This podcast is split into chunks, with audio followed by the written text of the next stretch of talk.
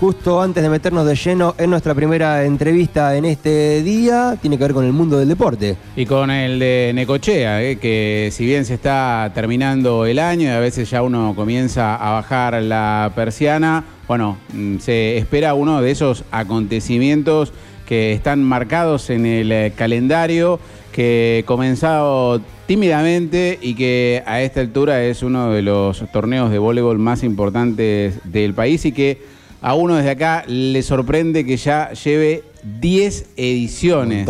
¿eh? Décima edición. Si nos sorprende a nosotros que lo miramos y hablamos de vez en cuando, imagínate a quien lo pensó, lo concretó y sigue siendo uno de los organizadores junto con la subconvención de voleibol del Club Huracán. Estoy hablando del señor Pablo Meana, que para charlar del Open Neco de voleibol está con nosotros y lo saludamos del otro lado de la línea. Hola Pablo, ¿cómo estás? Buen día. ¿Qué tal? Buen día chicos, ¿cómo andan? Todo bien, todo bien, contento, sí, esperando el momento ya. Bueno, ya con, toda la previa un poquito cerrada en cuanto a equipos, a logística, pero ahora viene lo más, lo, más complicado, que es que todo eso que se planeó no, no falle. Contanos un poco eh, el detalle, otra vez esperan más de 120 equipos como las últimas ediciones.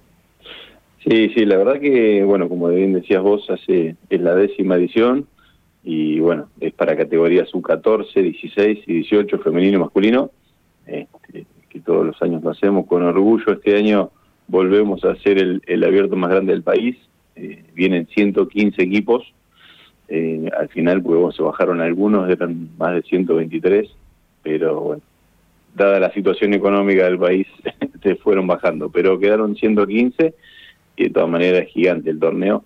Este, son son seis torneos a la vez, ¿no? Claro. Este, y cada torneo tiene su impronta, ¿no? Porque tiene, este, nosotros lo dividimos en Copa de Oro, Copa de Plata y Copa de Bronce, para que todos aquellos que participen puedan tener eh, la posibilidad de tener un premio. Por ahí hay mucha diferencia de nivel en algunos en algunas categorías este, por ejemplo, los equipos que vienen de la Metro siempre están por encima del resto, eh, los equipos de capital siempre están ahí peleando las finales, y bueno, nosotros los del interior este, un poquito más abajo. Por ejemplo, en subcategoría sub-14 femenino hay 26 equipos, y es el que queda puesto 20, por ahí capaz que sale campeón de Copa de Bronce, entonces tiene su posibilidad de, llevarse un trofeo a su casa.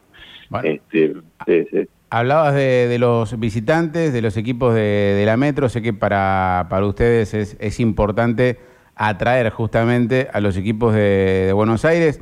No, no lo digo por chapa, sino porque allá tienen muchos torneos como estos, competitivos, y que se vengan al interior, que se vengan a Necochea. Eh, marca también el renombre del torneo que organizan. También eh, equipos de otras provincias, me gustaría que lo comentes.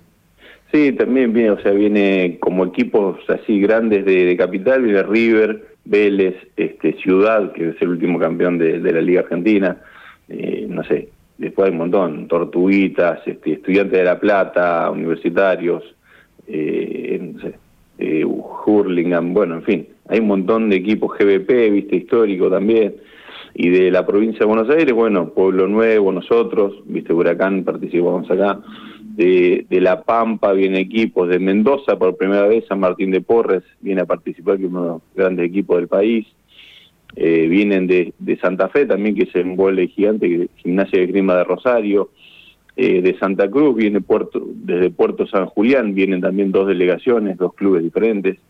Eh, de Zapala, de Neuquén, bueno, en fin, es, creo que es la liga más, el, la liga, el torneo más federal que hemos tenido en todos estos años y bueno, aprovechando este, eh, esa avenida de un montón de equipos nuevos y después están los que vienen siempre, ¿no? Como Bolívar, por ejemplo, Bolívar es el único que ha venido las 10 ediciones, así que vamos a tratar de darle alguna mención este año. Muy bien. Pablo, justamente hablando de la, de la décima edición, imagino cuando lo pensaste, lo soñaste, lo empezaste a cranear hace tanto tiempo, fuiste haciéndolo año a año, ¿no? Porque eso es un poco lo que exige este tipo de de tareas y de producciones, pero ahora que tenés la retrospectiva de 10 años, ¿te sentás a pensar en eso? ¿Todavía no lo pudiste hacer? ¿Crees que lo vas a poder hacer en algún momento o, no? ¿O te da lo mismo decir, bueno, no son 10 años, pero hay que seguir metiéndole? ¿Cómo lo vivís?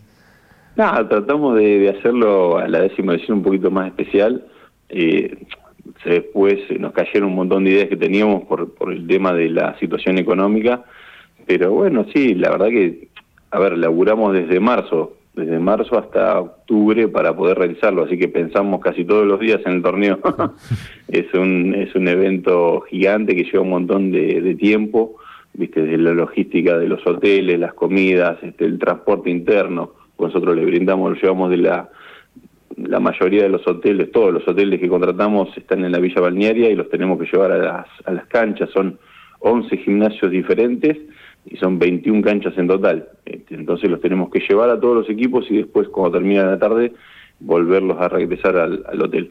Así que, sí, te digo, es un laburo de, mucho tiempo y bueno, la verdad que sí, cuando empezamos, empezamos con 30 equipos, después el año siguiente tuvimos 50, 70, 90 y así fue, fue subiendo creo que llegamos al límite porque no tenemos ni la cantidad de equipos, eh, de equipos sí, porque quedan afuera, de, canchas ni de hoteles. Entonces este, ese es el límite que tenemos, pero igual es gigante. A ver, eh, eh, el fin de pasado hubo un torneo también llamado el más grande de Argentina y, metieron 67 equipos en, en el Trébol, en Santa Fe. Nosotros estamos metiendo casi el doble. Así eh, que gigante. Hablabas del impacto deportivo, ya detallabas un poquito lo que es canchas y, gimnasios.